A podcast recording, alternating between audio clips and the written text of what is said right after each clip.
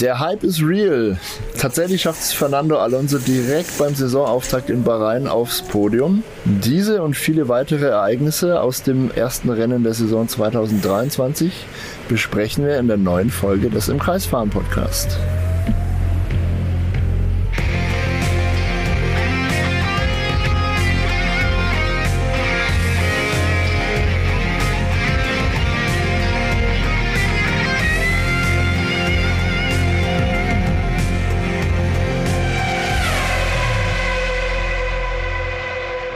Ja, herzlich willkommen zurück, liebe Freunde, bei einer neuen Episode des Im Kreisfahren Podcasts.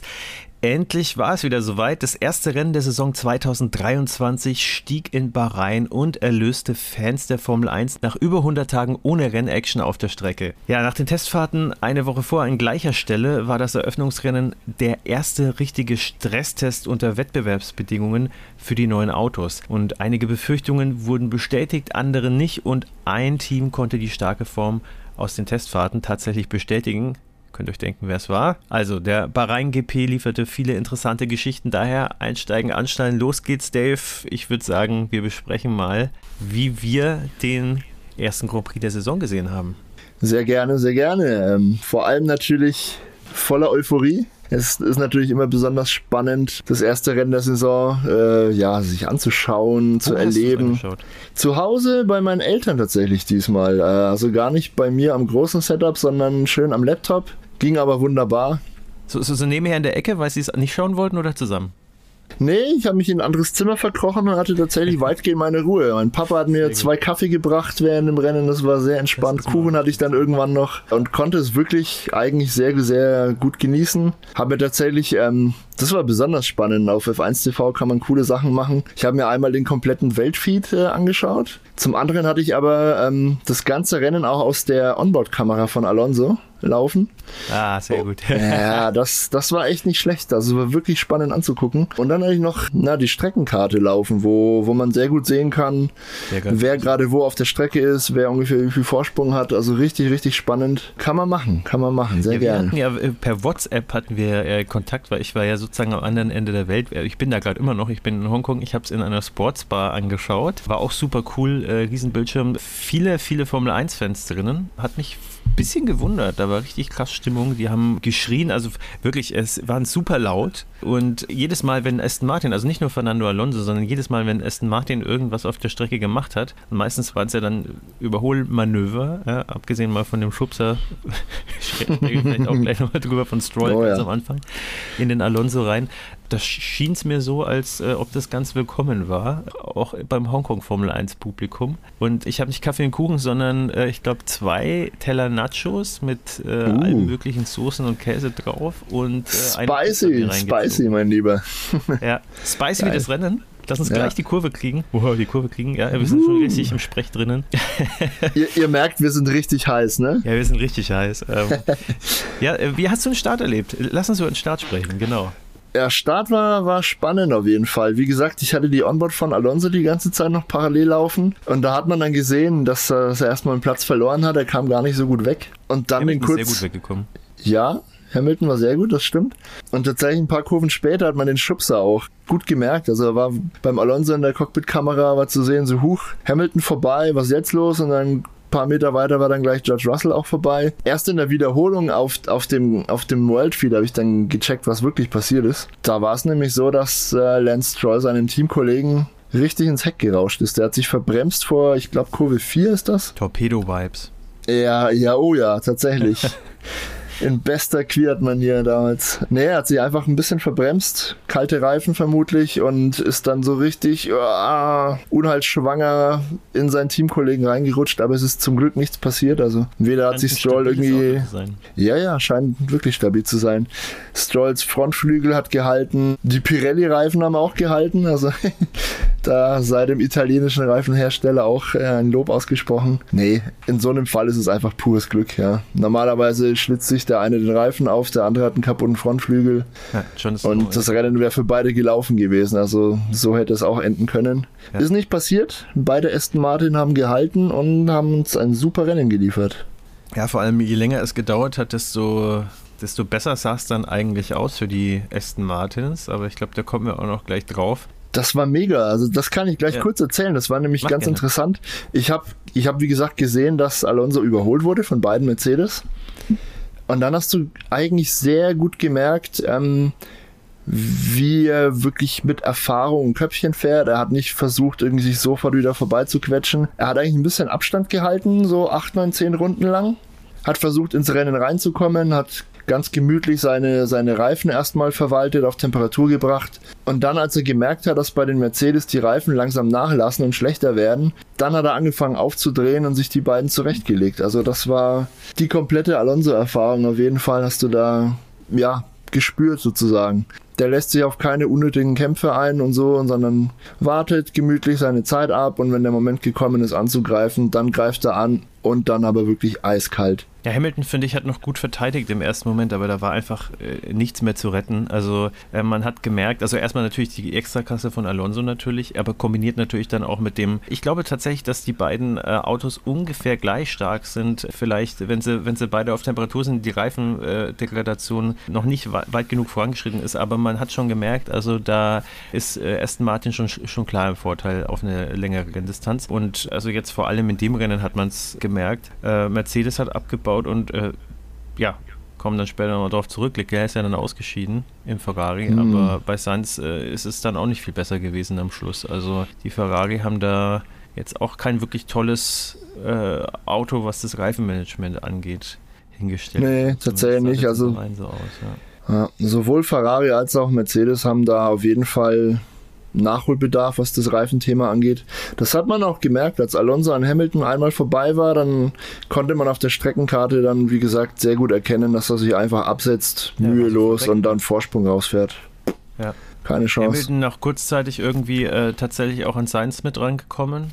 Mhm. Aber dann war dann irgendwie auch die Luft raus am Schluss. Ja, das, das war ein bisschen Not gegen Elend. Lass uns doch gleich mal ein bisschen ausführlicher über Mercedes und Ferrari sprechen, vielleicht, wenn ja. wir schon dabei sind. Also im Prinzip hat, hat das Rennwochenende für beide gar nicht so schlecht begonnen. Ferrari war in, in der Qualifikation eigentlich erwartbar stark auf eine Runde. Charles Leclerc hat sich auf drei qualifiziert, Carlos Sainz direkt dahinter auf der vier. Das sah eigentlich noch ganz okay aus. Mercedes war, boah, ich glaube, Alonso war Fünfter nach der Quali. Mercedes war auf 6 und 7, oder? Bin ich da richtig? Müsste man nochmal also nachprüfen. Russell, soweit ich weiß, auf 6. Ich müsste, wenn ich jetzt keinen Blödsinn erzähle, und Hamilton, glaube ich, sogar auf. Ja, nee, müsste stimmen. 6, 7 eigentlich, ne? Bei Fünfter ja. war Alonso. Na, wie auch immer, auf jeden Fall, ja, gut in den Top 10 hinter Red Bull und hinter Ferrari natürlich, das war zu erwarten. Ja, war aber auch noch ganz okay.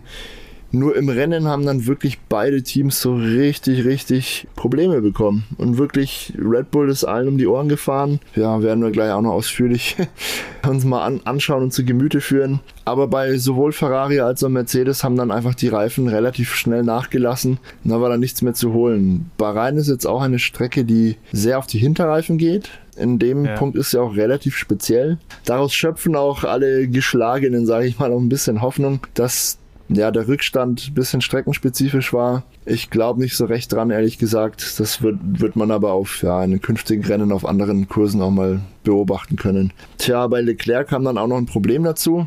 Das eine Problem hat er tatsächlich schon vor dem Rennen bekommen. Da wurde nämlich am Motor schon zwei Teile getauscht. Ich glaube, der Energiespeicher war es und noch ein anderes Teil. Auf jeden Fall ähm, Motorenkomponenten, von denen man im ganzen Jahr nur zwei einsetzen darf. Leclerc sitzt in beiden Fällen schon beim zweiten. Also das hagelt dann irgendwann zeitnah schon Motorenstrafen. Äh, beziehungsweise Startplatzstrafen in dem Fall. Ja, und zu allem Überfluss ähm, ist Leclerc dann auch noch auf aussichtsreicher dritter Position liegend mh, ja, ausgefallen. Da gab es auch ein Motorproblem, der Motor ist einfach ausgegangen, keine Leistung. Entsprechend bedröppelt hat er rein, reingeschaut. das war insgesamt. Aus wie Pudel, wenn er da aussteigt. Ja, er kann ja, wirklich leid tun. Er, klar. er fährt gut, er, er, er, es ist ihm zu gönnen und äh, ja, wieder mal hat ihn das Material im Stich gelassen. Es das ist, ist es. Es ist echt ein Jammer es gibt nichts, was er besser machen könnte, dann fällt er halt wieder aus. Also, und das halt direkt beim ersten Saisonrennen ist ein schlechtes Omen, sage ich mal. Andererseits äh, sind vor einem Jahr beide Red Bull ausgefallen. wie die Saison ab, dann verlaufen ist, ist ja hinlänglich bekannt. Also man, man, kann hoffen. Bull 22 auch äh, schon von vornherein schnell und Ferrari jetzt dieses Jahr ja, ja nicht so besonders. Äh, was ihm da eher vielleicht Hoffnung macht, ist, dass der Rennsieger in den letzten glaube ich, sieben bis zehn Jahren äh, vom. Er ist seit 2017. Seit 2017, 2017, ja. Okay, danke. Nie Weltmeister geworden ist, sondern immer Zweiter. Ja. Also das heißt, Max Verstappen nach der Logik wäre schon mal raus aus, als WM-Kandidat. Aber ja, wenn man realistisch ist, der wird diesen Bann wahrscheinlich brechen. Ja. Äh, das, das ist einfach viel zu dominant, was die da machen. Aber okay, das hat man von Ferrari auch letztes Jahr ge gedacht. Hm. Ja, aber ähm, ja, die Zuverlässigkeitsprobleme scheinen trotzdem weiter da zu sein. Also kein guter Start für Ferrari. Sainz ja. hatte dann auch Probleme hinten raus, das Ganze noch zu verwalten.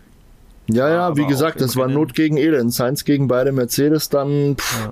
die haben sich dann alle nichts mehr gegeben. Da waren alle Reifen durch und keiner konnte so richtig einen Stich machen. Ja, ja. absolut richtig. Um, ähm, ja, aber er war auch gegen äh, Leclerc eigentlich auch, hatte deutlich den kürzeren gezogen, ja. genau wie Perez gegen Verstappen wieder mal deutlich den kürzeren gezogen hat. Ja. Und wenn Verstappen, sagen wir mal, Perez würde alleine für Red Bull fahren, ja, also würde nie passieren, aber äh, er wäre der einzige Fahrer und es wäre nur ein Red Bull im Feld, der hätte das Rennen auch locker gewonnen. Ja. Und dann stellst du deinen Verstappen hin und er äh, dupiert den äh, Perez einfach mal komplett und ist wahrscheinlich gerade mal so auf 80 Prozent gefahren, wenn es reicht irgendwie. Ja. Also ähm, der war nicht gefordert, der ist wieder mal ein fehlerfreies Rennen gefahren. Red Bull natürlich auch keine Fehler gemacht irgendwie im kompletten Rennen. Ja, was will man, was will man dazu noch sagen? Ne? War einfach ein ja, perfektes Rennen für die Wir können ja mal, wir können kurz drüber sprechen äh, über Red Bull. Das ist ein paar interessante Sachen gab es schon zu sagen. Und zwar ähm, zum einen war, war Sergio Perez im Qualifying näher dran als bisher. Das war knapp über ein Zehntel. Ich glaube 138.000 ja, 1,29,708 von Max Verstappen in Q3 und 1,29,846. Mhm. Also ja, ein, das ist, das ist langsamer ja, nur. Äh, das ist sehr wenig tatsächlich. Ähm, bestätigt ja. ein bisschen die Theorie, die wir schon äh, in den vergangenen Folgen angesprochen haben, dass das Auto wohl für beide halbwegs gut funktioniert dieses Jahr. Kann natürlich eine Ausnahme sein jetzt, aber sah auch im Rennen eigentlich gut aus. Also im Ziel, glaube ich, war Perez 10, 12 Sekunden hinter Verstappen. Das ist noch aller Ehren wert, muss man sagen. Ja, äh, knapp 12, ja, 11,987. Ja. Ich habe es gerade vor mir. Ja, gut, also klar, natürlich, jetzt auf 57 Runden sind 12 Sekunden jetzt, ja, ist Ansichtssache. Also ich würde sagen, es ist trotzdem zu viel, wenn man, wenn man jetzt irgendwie davon ausgehen möchte, dass Perez den Anspruch hat, da Verstappen am Anfang der Saison gleich mal ein Beinchen zu stellen, damit er eben nicht nach drei Rennen schon irgendwie ja wieder jegliche Stallorder auch hinnehmen muss, ja, weil er einfach zu langsam ist. Mhm. Ja. Ähm, von daher, ja, es wird wieder nicht reichen, glaube ich. Also ich meine, ah. es ist schnell, ja, aber ich meine, die Extraklasse von Verstappen, was willst du da machen, ne, als Paris? Da kannst du dich, glaube ich, auf den Kopf stellen, das wirst du, da fehlt einfach das Talent. Ich glaube, da ist es einfach dieses ja. Übermenschliche, dass der Verstappen da einfach mal hat. Man, man muss es ihm einfach lassen, ja. Aber ja, er war das ganze Wochenende schneller, das muss man natürlich anmerken. Man kann aber auch davon ausgehen, dass, dass beide Red Bull einen großen Teil des Rennens im Schongang gefahren sind. Die werden den Motor runtergeregelt haben. Da gab es sicher auch eine Ansage, so Leute, wir, wir fahren das jetzt gemütlich nach Hause, tut euch mal nichts. Entsprechend langsamer waren noch beide unterwegs. Äh, Perez hatte im Prinzip nur am Start des Pech, dass er hinter Leclerc gefallen ist. Äh, die paar Runden, ich glaube, keine Ahnung, wie viele das waren, nur 10, 12, 14 Runden, die er gebraucht hat, um an Leclerc vorbeizukommen. In den Runden hat äh, Max Verstappen seinen ganzen Vorsprung ausgefahren. Ich glaube, da lag Perez dann schon 8 Sekunden dahinter. Und ab dann haben sie es eigentlich verwaltet und ganz gemütlich runtergefahren. Da hat sich dann nicht mehr viel getan. Also wenn er den Start gut hinkriegt, dann ja, sieht die Sache vielleicht ein bisschen anders aus. Aber ja, auf der anderen Seite muss man sagen, äh, er hat es halt auch nicht geschafft, diese Lücke zu schließen. Ne? Also ich habe jetzt tatsächlich, muss ich zu meiner Schande gestehen, keine Daten hier gerade parat, um zu sehen, ob er tatsächlich näher rangekommen ist äh, nach dem initialen Rückstand. Aber nö, nö. ich wage jetzt trotzdem mal zu behaupten, dass Verstappen das locker äh, verwaltet hat und da einfach äh, ihn sozusagen am ausgestreckten Arm hat verhungern lassen. Ähm, Definitiv. Aber ja, man wird sehen. Also es ist auf jeden Fall spannend. Er ist, äh, wie gesagt, im Qualifying sehr nah dran gewesen. Wenn sich das jetzt in den nächsten Rennen bestätigen sollte und er dann mal am Start eben nicht dieses Problem hat, dann wird es nämlich dazu durchaus kommen können, dass er da wirklich versucht dran zu bleiben vielleicht auch mal vor Verstappen ist. Mal schauen, ja. wie, wie, je nach Situation, ob er da dann Platz machen will oder äh, ob er dann sagt, jetzt bleibe ich mal so nah dran, dass ich ihn unter Druck setze und im Zweifelsfall halt ja, ein bisschen sich beim Team die Nackenhaare aufstellen, sage ich mal. also das wird auf jeden Fall noch sehr, sehr viel Zündstoff potenziell beherbergen. Aber wenn wir mal auf Platz 3 schauen, da ist ja der hochgejubelte oder zu Recht auch hochgefeierte Alonso mit dem richtig starken Aston Martin. Aber der ist halt schon fast 40 Sekunden dahinter gewesen. Ne? Und ja. man muss jetzt aber auch sagen, dass Alonso ja auch am Start ein bisschen zurückgefallen ist. Der hätte wahrscheinlich auch schneller sein können. Ja. Aber dass er da irgendwie ansatzweise in die Sphären von den Red Bulls irgendwie noch äh, vorgestoßen wäre, das halte ich auch für unwahrscheinlich. Das darf man auch nicht erwarten. Ich meine, also ich glaube, bei Aston Martin ist man jetzt wirklich froh, dass man halt äh, Podiumskandidat ist. Und äh, da muss man jetzt auch mal die Küche im Dorf lassen, aber halt einfach nur als Beobachtung, Best of the Rest wäre wahrscheinlich sogar noch besser gegangen. Ist ja auch so ein bisschen aufgehalten worden dann, also nicht zuletzt, weil er halt hinter Hamilton gefallen ist. Den musste er sich dann auf der Strecke wieder zurückholen. Der war dann ja auch langsamer als er. Sainz konnte ihn dann auch nicht aufhalten. Ja, also kann gut sein, dass Alonso da hinter den beiden Red Bulls dann den, den Rest des, des Feldes sozusagen anführt in Zukunft. Ich bin, ja, ich bin ganz sicher. Also wäre Alonso nicht am Start so weit zurückgefallen. Im Rennen sind die Aston Martin beide wirklich sehr, sehr stark gefahren. Das muss man so sagen. Auch äh, Lance Stroll hat seine Sache super gemacht angesichts der, naja, sagen wir mal, doch Verletzungen, die sich zuge äh, zugezogen hat ja. bei seinem mysteriösen Unfall da. Er ist wirklich mit Schmerzen gefahren, aber großartig Platz 6 geholt darf man nicht vergessen. Und ich glaube, Alonso war ganz, ganz klar die Nummer zwei hinter, hinter den beiden Red Bull. Er hat sehr viel Zeit natürlich dadurch verloren, dass er hinter Mercedes und hinter den beiden Ferrari hing dann nach dem Start. Die, er hat wirklich dann, das, das war, das war das ja, Spannungselement im ganzen Rennen im Prinzip. Er hat sich alle Plätze, die er gewonnen hat, sehr sehenswert auf der Strecke geholt. Also da war nichts mit Strategie und, und Undercut und irgendwie, wir lotsen dich da mal vorbei an der Konkurrenz. Er hat drei der besten Fahrer im Feld im 1 zu 1 Duell wirklich eiskalt überholt. Das war richtig, richtig geil. Er hatte auch richtig Bock. Man hat gesehen, nach dem Rennen war er noch voller, voller Adrenalin so und richtig zufrieden. Gemacht, ja, das hat super Spaß gemacht. Ihm ja auch. Aber das zeigt schon, dass das Delta ist trotzdem relativ groß. Du überholst nicht einfach mal so einen Hamilton nach, nach zwei Runden mit so einem, ja, schon wilden Manöver, ne, wenn es das Auto nicht einfach hergibt. Also seine Reifen waren besser in Schuss, er hatte einen Topspeed-Vorteil und er konnte auch ganz andere Linien in, in Kurven fahren natürlich. Ja. Der Aston Martin ist schon wirklich eine Granate. Vielleicht nicht so sehr auf eine Runde, da waren Ferrari auf jeden Fall besser. Das hat man relativ deutlich gesehen. Aber im Renntrim, mit, wenn es um Reifenverschleiß geht, um konstante Rundenzeiten über, über einen ganzen Stint hinweg, da hatte Aston Martin auf jeden Fall allen was voraus, außer Red Bull. Ja, und Hamilton hat das äh, am Anfang auch ganz gut pariert, aber war dann einfach auch wirklich äh, zu unterlegen mit dem Material, als dass er da irgendwas hätte reißen können, genauso wie du es gesagt hast. Aber ich muss sagen, auch als jemand, der, ja, wie inzwischen alle wissen, großer Hamilton-Fan ist und der sich wünschen würde, dass er da lieber mit Verstappen irgendwie kämpft. Also äh, ich, hab, ich hätte jetzt kein Problem damit, wenn äh, Mercedes und Aston Martin da Platz zwei hinter den Red Bulls unter sich auskabbeln und das wird genug Spaß machen, glaube ich. Voraussetzung ist natürlich, dass Mercedes dann so ein bisschen die Performance aufs Rennen hin besser hinbekommt als jetzt in dem Fall in Bahrain. Mhm. Da haben die Reifen einfach zu stark abgebaut.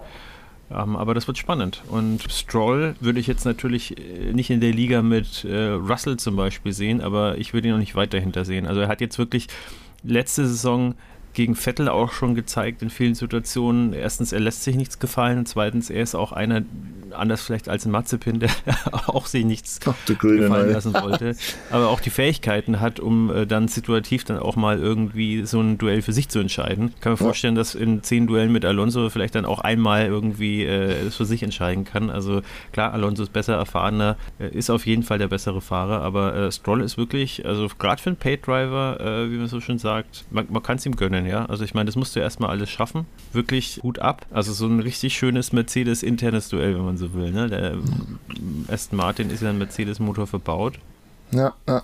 Und ja, wo wir bei Mercedes sind, wollen wir über die vielleicht gerade noch sprechen, weil.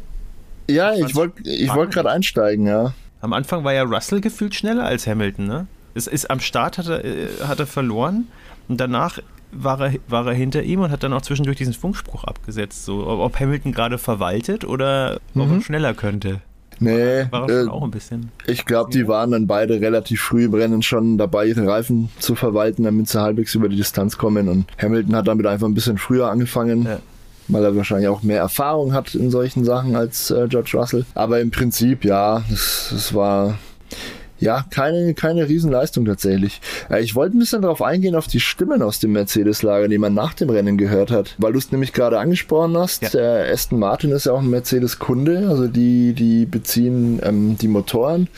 Ich glaube auch Getriebe und, und ja, den ganzen Antriebsstrang insgesamt und die Aufhängung teilweise, glaube ich, hinten von Mercedes. Und Toto Wolf war richtig angefressen, dass ein Kundenteam einen besseren Job macht. Das hat er natürlich klar zugegeben, das ist ja so, ist ja Fakt. Aber das hat ihn richtig, richtig gewurmt, dass sein Mercedes-Kunde ein wirklich offenkundig besseres Auto hinstellt als das Mercedes-Werksteam selbst. Er hat auch direkt nach dem Rennen schon Andeutungen gemacht in die Richtung, dass sie dieses äh, Zero Sidepod-Konzept vielleicht endgültig aufgeben, weil da wohl nicht genug Leistung drin steckt. Da muss jetzt wohl ein Umdenken stattfinden, so in die Richtung gegen die Aussagen.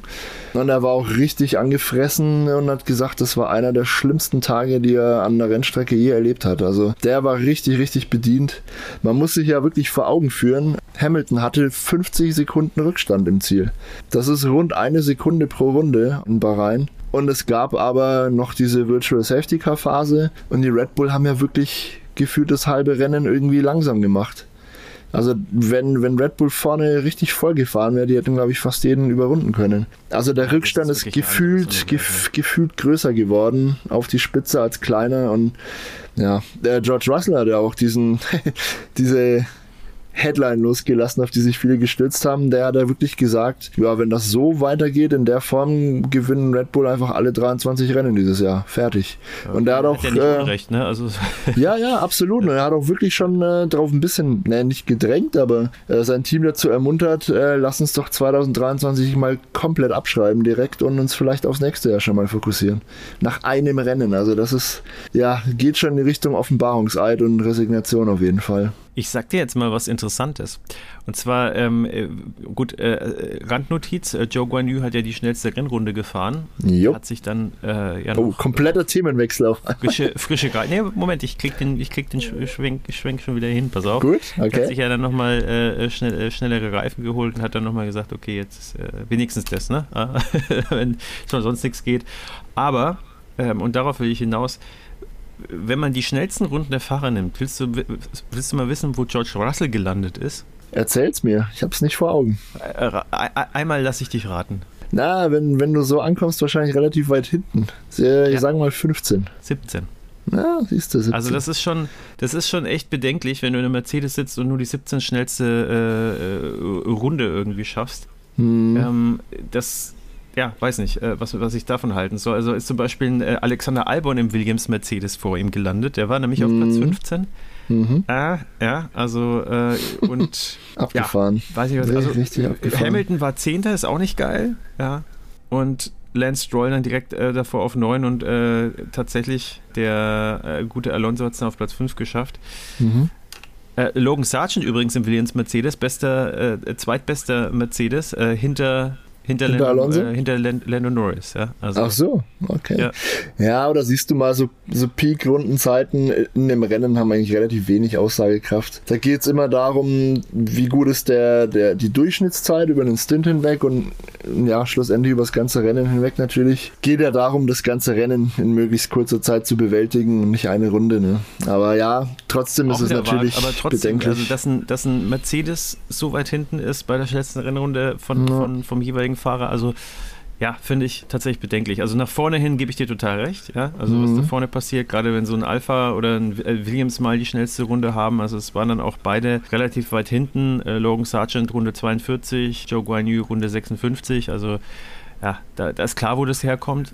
Aber wie gesagt, so ein bisschen als Fun Fact sozusagen mal reingeschoben. Als äh, soll ich dir mal was verraten jetzt? Ja, halt du dich mal fest.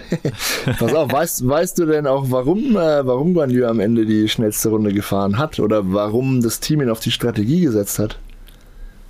Jetzt lass mich kurz überlegen, während ich hier mal ganz kurz äh, rumklicke. er ist ja nur 16. geworden. Das mhm. heißt, es hat ihm ja nichts gebracht. Jein. Wer hatte denn die schnellste Runde bis zu diesem Dahin, Zeitpunkt? Ja, wahrscheinlich irgendein Konkurrent äh, von, mhm. von, von Alpha, schätze ich mal. So ist es. Also äh, Alpha hat offensichtlich als einen der Hauptkonkurrenten äh, in der Konstrukteurswertung die Alpine ausgemacht. Ja, und tatsächlich Gasly, hatte, ne? genau, Pierre Gasly hatte bis dahin die schnellste Runde. Aber und da hat man sich, ja, ja, man hat sich dann wohl gedacht, so komm, ja, dann nehmen wir ihm doch den einen Punkt für die schnellste Runde weg. Der lag nämlich auf Platz 9, hätte also den Bonuspunkt für die schnellste Runde sehr wohl bekommen. Ja, äh, gehabt, ne? Zwei für Platz 9 ja, für die schnellste Runde. Genau. Und bei Guan Yu war es eigentlich egal, weil er war eh außerhalb der Punkte, dann konnte man also den zusätzlichen Boxenstopp machen, ihn auf weiche Reifen setzen und äh, sich die schnellste Runde holen und somit Alpine einen Punkt in der Konstrukteurswertung wegnehmen. Das war wohl die Überlegung dahinter. Also das fand ich schon ein Next Level Schach-Move äh, hier auf jeden Fall. Ja, aber, aber man muss es auch frühzeitig unterbinden, weil man muss ja auch mal sehen, was äh, Pierre Gasly überhaupt geschafft hat in dem Rennen. Der ist auf Platz 20 ist der losgefahren. Jo. Und äh, hat sich auf Platz 9 vorgearbeitet. Und jetzt, äh, was Ocon sein Teamkollege hätte schaffen können, das ist, ja, weiß kein Mensch, ja, weil der hat dieses, äh, dieses Rennen mal komplett alle Pech und ins Klo gegriffen und was auch immer, was man, glaube ich, normalerweise in der ganzen Saison irgendwie verballert, hat er jetzt sich irgendwie für das Rennen irgendwie schon verfeuert. Ja, da, da können wir auch gern kurz drauf eingehen. Also äh, Esteban Ocon kriegt auf jeden Fall von im Kreisfahren.de hier den ähm, Pastor Maldonado äh, Ehrenstrafenpreis. Tatsächlich, ich habe ich hab den Blog ja heute geschrieben, äh, die, den Rückblick aus Bahrain-Rennen. Und ich habe da wirklich mal recherchiert. Tatsächlich war Esteban Ocon in Bahrain der erste Fahrer seit Maldonado, der es geschafft hat, äh, drei Strafen in einem Rennen zu kassieren. Das ist natürlich eine Glanzleistung, die wollen wir hier nicht unerwähnt lassen. Also falsch ähm, in der Startposition, äh, wenn wir es nochmal kurz Ja, ja also das, das war der eine Fehler, den er wirklich selbst gemacht hat. Er hat sich einfach, ähm, weiß ich nicht, 10, 20 Zentimeter zu weit rechts von seiner Startbox ja. positioniert das wird halt geahndet. Ja. Da, da sind ja immer Linien aufgemalt und zwar eine Linie vorne, die man nicht überfahren darf, aber auch Linien links, rechts, die man ebenso wenig überfahren darf, damit das Grid halt wirklich geordnet und mehr oder weniger fair für alle ist. Also da soll keiner irgendwie einen Vorteil haben. Alles schön sauber aufgereiht. Das hat er halt nicht eingehalten. Dementsprechend hat er eine 5 Sekunden Strafe aufgebunden bekommen. Da war es nicht geblieben. Dabei ist es nicht geblieben. Bevor er nämlich seinen ersten Boxenstopp gemacht hat, bei dem er die 5 Sekunden Strafe hätte äh, ableisten können, hat er es noch geschafft. Ich glaube, das war im Duell mit Hülkenberg. Ich bin mir gar nicht sicher. Auf jeden Fall hat sich den Frontflügel noch irgendwie ein bisschen kaputt gefahren, den man dann beim Boxenstopp ebenfalls wechseln wollte. Und so nahm das Unheil seinen Lauf. Esteban Ocon ist dann in die Box gefahren, Runde 13, glaube ich, hat angehalten und die Regeln sehen vor, dass die Strafzeit, also fünf Sekunden in dem Fall, ab dem Zeitpunkt gemessen werden, wo das Auto zum Stillstand kommt. Die Teams messen das selber.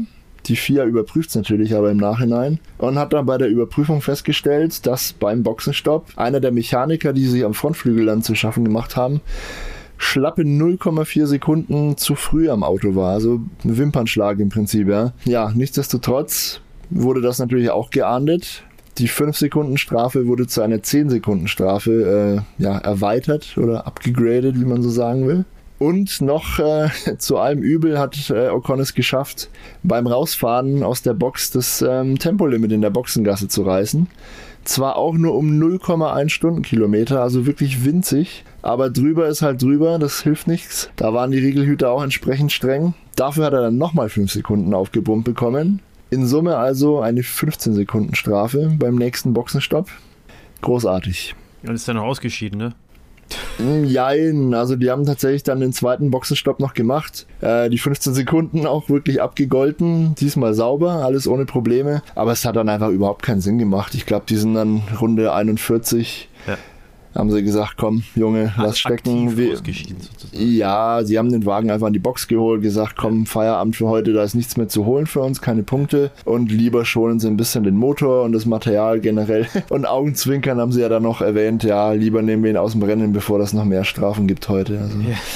da, das war wirklich eine großartige Leistung der etwas anderen Art diesmal. Der Einzige, der einem fast noch mehr hätte leid tun können, ist vielleicht äh, Lando Norris. Der hat vielleicht nicht so viel Pech gehabt, aber der ist ja dann, äh, wenn man mal alle Autos abzieht, die ausgeschieden sind, inklusive seinem Teamkollegen ähm, Oscar Piastri, ist der dann hinten gelandet und war auch der Einzige, der zweimal überrundet worden ist. Also der mhm. hat nur 55 Runden dann am Ende absolviert.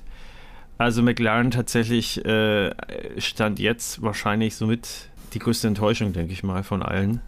Geht eigentlich. Also das Team selber war überraschend optimistisch nach dem Bahrain-Wochenende. Natürlich nicht aufgrund der erreichten Leistung, da quatschen wir gleich noch kurz drüber, aber die waren aufgrund der Pace eigentlich relativ optimistisch. Sie dachten, sie wären weiter weg von der Musik. Und ich erinnerst, Norris ist ja im Qualifying auf Platz 11 gelandet. Jetzt also eigentlich, sagst, ja, ja eigentlich ganz gut. Und er war dann zwischenzeitlich, ich erinnere mich, ich glaube, war das nicht irgendwie als äh, Alonso und Hamilton gerade ja. ein bisschen hintereinander war, war, ist der einfach die ganze Zeit hinten dran gewesen. Ja, er konnte ein paar Runden auf jeden Fall im DS-Train mit, mitziehen. Also ja das Tempo im Rennen sah wirklich gar nicht so schlecht aus. Es war halt nur die Zuverlässigkeit, die diesmal ähm, den Ausschlag gegeben hat. Bei Oscar Piastri war in Runde 13 schon Schluss. Äh, beim ersten Boxenstopp das Auto einfach ausgegangen. Da gab es wohl Elektronikprobleme und man hat versucht, noch das Lenkrad zu wechseln. Das ist ja oft wie, wie beim PC hier so ein einmal aus und wieder anschalten, dann geht's wieder. Hat nichts gebracht. Man vermutet, dass es im Kabelbaum weiter unten irgendwie einen Defekt gegeben hat und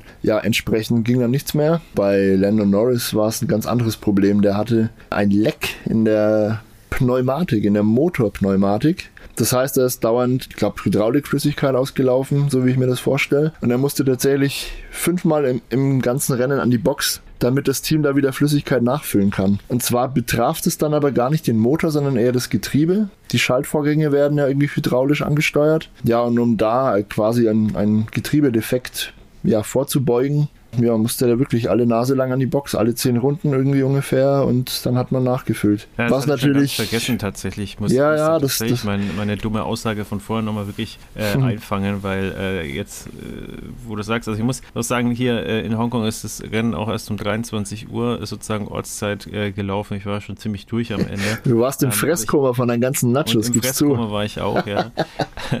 Aber ich kann mich auch erinnern, ja, äh, wie, wie dann jedes Mal praktisch alle aufgeraunt und aufgestöhnt haben, äh, als, als Norris schon wieder in die Box äh, ja. musste. Ja, also Aber die, die Strategie dahinter ist natürlich auch klar. Zum einen haben sie halt gehofft, so viele Daten wie möglich zu sammeln. Ne? Wenn du im Rennen bleibst, dann klar, sammelst du Daten und Erfahrungen. Die Saison startet, ne?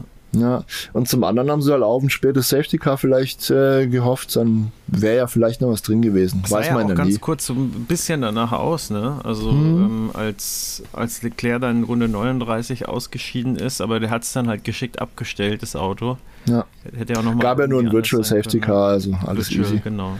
Ja. Ich würde gerne noch ein Thema ansprechen, das ich im Blog unterschlagen habe tatsächlich. Also, liebe Podcast-Hörer, Mehrwert auf jeden Fall hier. ähm, mir ist nämlich noch ein anderer Fahrer eingefallen, der auch Probleme hatte, der dann trotzdem im Rennen geblieben ist und wie ich dann rausgefunden habe, das Rennen genutzt hat, um ein paar Experimente durchzuführen äh, mit seinem Dienstwagen. Das war Nico Hülkenberg. Der, ich hätte es jetzt, ja, geraten, ja. ja. Okay.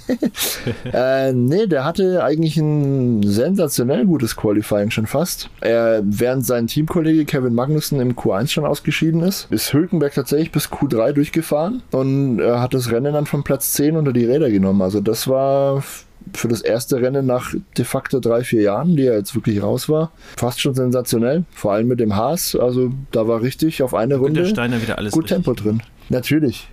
Ähm, aber der Haas leidet so ein bisschen an ähnlichen Kinderkrankheiten oder an ähnlichen Eigenschaften wie der Ferrari. Frisst seine Reifen, entsprechend und kann dann im Rennen das Tempo nicht ganz mitgehen. Was bei Hülkenberg aber das größere Problem war, der hat sich in einer Rauferei in der ersten Runde gleich mal den Flap vom Frontflügel abgefahren, hatte dann natürlich entsprechenden Abtriebsverlust und, und keine Balance mehr im Auto, ist entsprechend dann auch weit zurückgefallen. Aber wie ich erwähnt habe, er hat dann in, nach dem Rennen im Interview gesagt, ja, war trotzdem alles cool. Er war eigentlich ganz, ganz guter Dinge, was die Pace angeht. Und er hat das Rennen dann eben als Experiment für sich genutzt und ein paar Sachen ausprobiert, um einfach übers Auto mehr zu lernen. Also ganz fleißig und eifrig. Ich glaube, ich habe es ja in den wilden, steilen Thesen schon gesagt, der wird seinen Teamkollegen dieses Jahr schlagen. Und das sah eigentlich ganz gut aus. Also wirklich sehr respektable Vorstellung vom Hulk beim ersten Rennen in Bahrain. Ich hätte jetzt noch drei Fahrer, über die ich gerne reden würde und ein Team. Apropos, äh, apropos respektable Leistung, meinst du? Ja, ähm, also ich, ich sage jetzt einfach mal, wenn ich meine, dann können wir das kurz abreißen. Das ist Na klar, eh lange dauern. Und zwar hier Bottas auf Platz 8 gelandet im Super. Alpha. Ja, richtig gut. Leistung ganz unauffälliges Rennen, ne? hat sich irgendwie davor geschlichen so. Er hat sich diesmal nicht den Schneid abkaufen lassen im eng umkämpften Mittelfeld. Da haben wir ihn ja auch in einer der letzten Podcast-Folgen ein bisschen dafür gerügt, dass ihm der Killerinstinkt fehlt, den du im Mittelfeld brauchst, um, um da zu bestehen. Hat er super gemacht, also sehr wohlverdiente vier Punkte. Ich meine, Pierre Gasly dahinter, äh, der hätte ihn vielleicht mit zwei, drei Runden mehr noch einholen können. Der war wirklich direkt dahinter im Ziel. Der war fast schon DRS-Fenster. Also der hätte ihn wahrscheinlich dann doch noch kassiert und der ist ja von Platz 20, wie wir jetzt äh, gerade auch nochmal gesagt haben, gestartet. Ja. ja, und danach war aber die Gap äh, relativ groß dann doch noch zu Alexander Albon im Williams, der aber halt einen Punkt geholt hat. Im Williams. Ja, Großartig, ja. Und Logan Sargent darf man nicht vergessen, auch nur auf 12. Gar nicht so weit dahinter. Also beide Williams richtig, richtig stark unterwegs. Kann gut sein, dass wir uns da ein bisschen verschätzt haben. Die sind vielleicht deutlich besser als, als erwartet. Oder ist es die Streckencharakteristik, man weiß es nicht. Aber klar, Alex Albon ist eh super. Dass, dass der da alles holt, was das irgendwie geht, überrascht mich wenig. Dass Logan Sargent aber auch eigentlich sich Sargent. prima aus der Affäre gezogen hat und relativ knapp hinter seinem Teamkollegen war im allerersten Rennen. Richtig, richtig gut. Und dazwischen, zwischen Alexander Albon auf Platz 10, der den, den Punkt für Williams geholt hat, und Logan Sargent auf 12, haben wir den Yuki Tsunoda noch.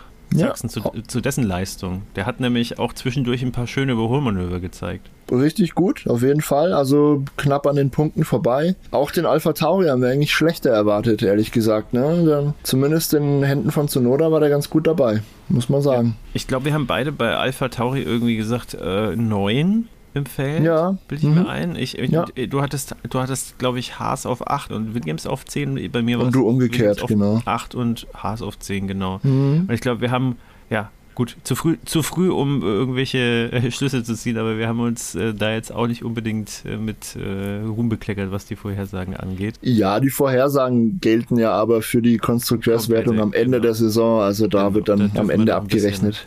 Bisschen, ja. Nach einem, nach einem Saisonrennen wollen wir da das, ja, das Fass wollen wir noch nicht aufmachen. Genau. Äh, was ich aber eine ganz coole Statistik fand, sieben von zehn Teams haben Punkte geholt im ersten Rennen. Was sagst du dazu? Ja, also das ist äh, wirklich was, was in der Saison aus meiner Sicht dann auch nochmal ein bisschen was Besonderes ist, dass insgesamt, also klar, Red Bull machen da irgendwie, was sie wollen da vorne, aber insgesamt ist alles viel enger zusammengerückt. Weil letztes Jahr war die Sache ja relativ klar. Red Bull zeitweise zumindest mit Ferrari gekämpft, dann Mercedes irgendwie auch in ihrer eigenen Umlaufbahn gewesen und äh, danach, ja, gab es dann immer so zwei Teams, die jeweils um Platz so, so gefühlt ge gekämpft haben, aber das scheint dieses, dieses Mal alles nicht so eindeutig zu sein. Also das finde mhm. ich schön. Also vor allem halt so viele verschiedene Teams, die Punkte holen, das ist schon vielversprechend. Das war ja letztes Jahr schon äh, in der Folge der neuen Regeln das so, dass, glaube ich, bis auf, ich glaube, jeder Fahrer hat einen Punkt geholt, bis auf, ich weiß gar nicht, wer es war. Ich glaube, es hm. war jeder. Ich glaube, es war wirklich jeder. Also Williams hat Punkte geholt, Haas hat ganz viele Punkte geholt. Vielleicht war es am Ende der Saison auch wirklich ne? jeder, ja. Da hatte jeder welche. Mal nachschauen, ja. Aber das ist Ziemlich ja auch sicher. was, ne? Also ich meine, das, das hat es jetzt, weiß ich gar nicht, ob es überhaupt schon mal gegeben hat, ja. ja, ja, doch, doch. Ja. Gab es schon, aber es gab auch andere Jahre natürlich, wo das Gefälle größer war und es für einige Teams einfach komplett unmöglich war, um in die Punkte zu fahren in irgendeiner Form, klar. Gab es früher ja ganz oft noch unter ganz anderen Punktesystemen, war das ja gang und gäbe. Du überlegst, früher gab es nur bis Platz 6 Punkte, dann bis Platz 8 und jetzt mittlerweile bis Platz 10. Ja, das geht aber schon. Fakt ist auf jeden Fall alles, alles viel näher zusammengerückt und das finde ich schön. Ich hoffe, dass sich das weiter bestätigt. Ich habe nichts dagegen, wenn äh, Hamilton auch mal im Mittelfeld dann mal die Ellbogen ausfahren muss. Äh, das ich meine, was, was will man denn sonst irgendwie als Hamilton-Fan dann, äh, äh, dass, der, dass der da irgendwie um Platz 3 fährt und dahinter dann irgendwie 20 Sekunden Abstand zum nächsten ist, ist irgendwie auch langweilig. Also dann lieber irgendwie sich mit allen anderen knüppeln ja. und äh, da halt einfach die Action irgendwie genießen. Ich glaube, da hat er auch selber ein bisschen mehr davon. Und nicht nur er natürlich, sondern auch die anderen Fahrer. Ich glaube, es gibt viele, glaube ich, die jetzt gerade auch hoch motiviert sind, allein die Rookies, ja, so ein Logan Sargent irgendwie direkt im ersten Rennen dann irgendwie mitzumischen, dann relativ weit vorne, sage ich jetzt mal. Ja, also ich meine, ja. das, ist, das ist schon cool. Also da kann man vieles erwarten. Es ist ja nicht mehr lange hin bis zum nächsten Rennen. Jo, Saudi-Arabien erwartet uns in zwei Wochen. Bin ich immer noch ein bisschen skeptisch, was die Strecke angeht und generell das Austragungsland. Ich glaube, wir werden keine Freunde mehr in diesem Leben. Aber das Racing war tatsächlich, muss man zugeben, gar nicht so schlecht bisher. Also sportlich gesehen ist die Strecke schon ein Gewinn, auch wenn wir da beide durchaus Sicherheitsbedenken teilen. Ich erinnere mich an die ein oder andere Diskussion. Ja. Ja, auch, also das sieht ja. man viel ganz oft in Social Media äh, hm. Spalten auf Instagram, äh, Sky Sports, äh, Formel 1, äh, jedes Mal, wenn die Strecke irgendwie äh, aufploppt im Rennkalender, sind die Kommentarspalten voll mit, wie, wie, wie kann man sowas hinstellen, wie kann man sowas designen. Jetzt haben sie es entschärft. Bin mal gespannt. Ich bin immer noch der Meinung, dass das kein Mensch, der bei Trost ist, so eine Strecke entwerfen sollte. Ja. Weil einfach, mal schauen, ich, ich habe jetzt, ich, ich lass mich jetzt mal überraschen, wie es dann im Endeffekt jetzt dann ausschaut live. Aber diese Hochgeschwindigkeitskurven, äh, die du nicht einsehen kannst, das, das, das schreit einfach nach Horrorunfall und ich will es gar nicht beschwören. Also ja, mir gefällt es ja. nicht. Sieht irgendwie cool aus, aber wenn, man's, wenn man auch nur eine Funkenahnung hat vom, vom Rennsport, dann kann man echt nur im Kopf schütteln.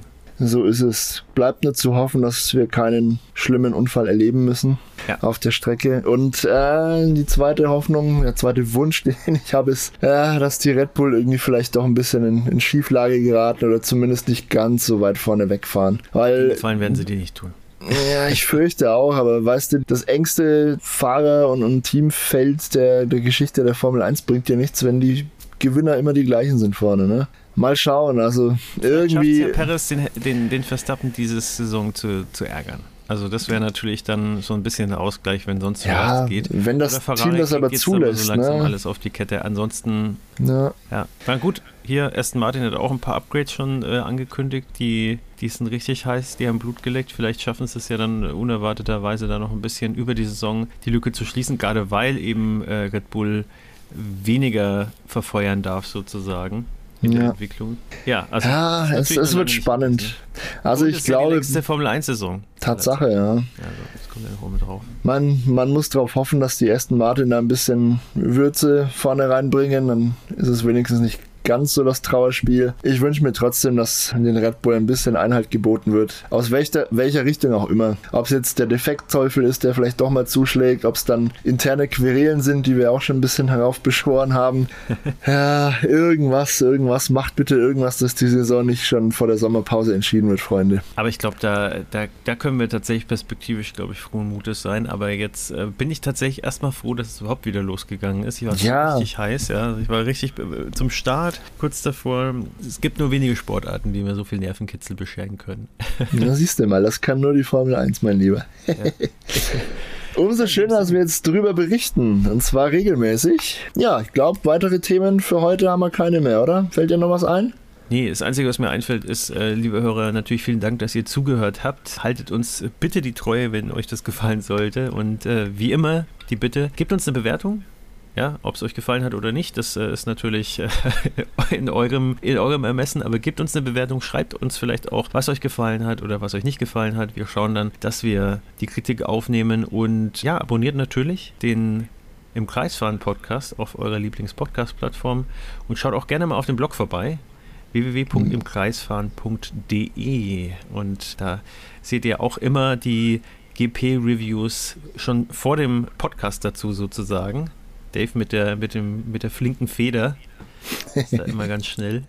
Man muss das Eisen schmieden, solange es heiß ist. Sehr gut, ja. Alles klar, ja super. In diesem Sinne, liebe Hörer, ähm, in zwei Wochen ist es wieder soweit. Dann werden wir über ein hoffentlich spannendes Rennen aus Saudi-Arabien berichten. Bis dahin, abonniert uns, haltet uns die Treue, wie Sebastian gesagt hat. Und bis dahin, ciao, ciao. Macht's gut, tschüss.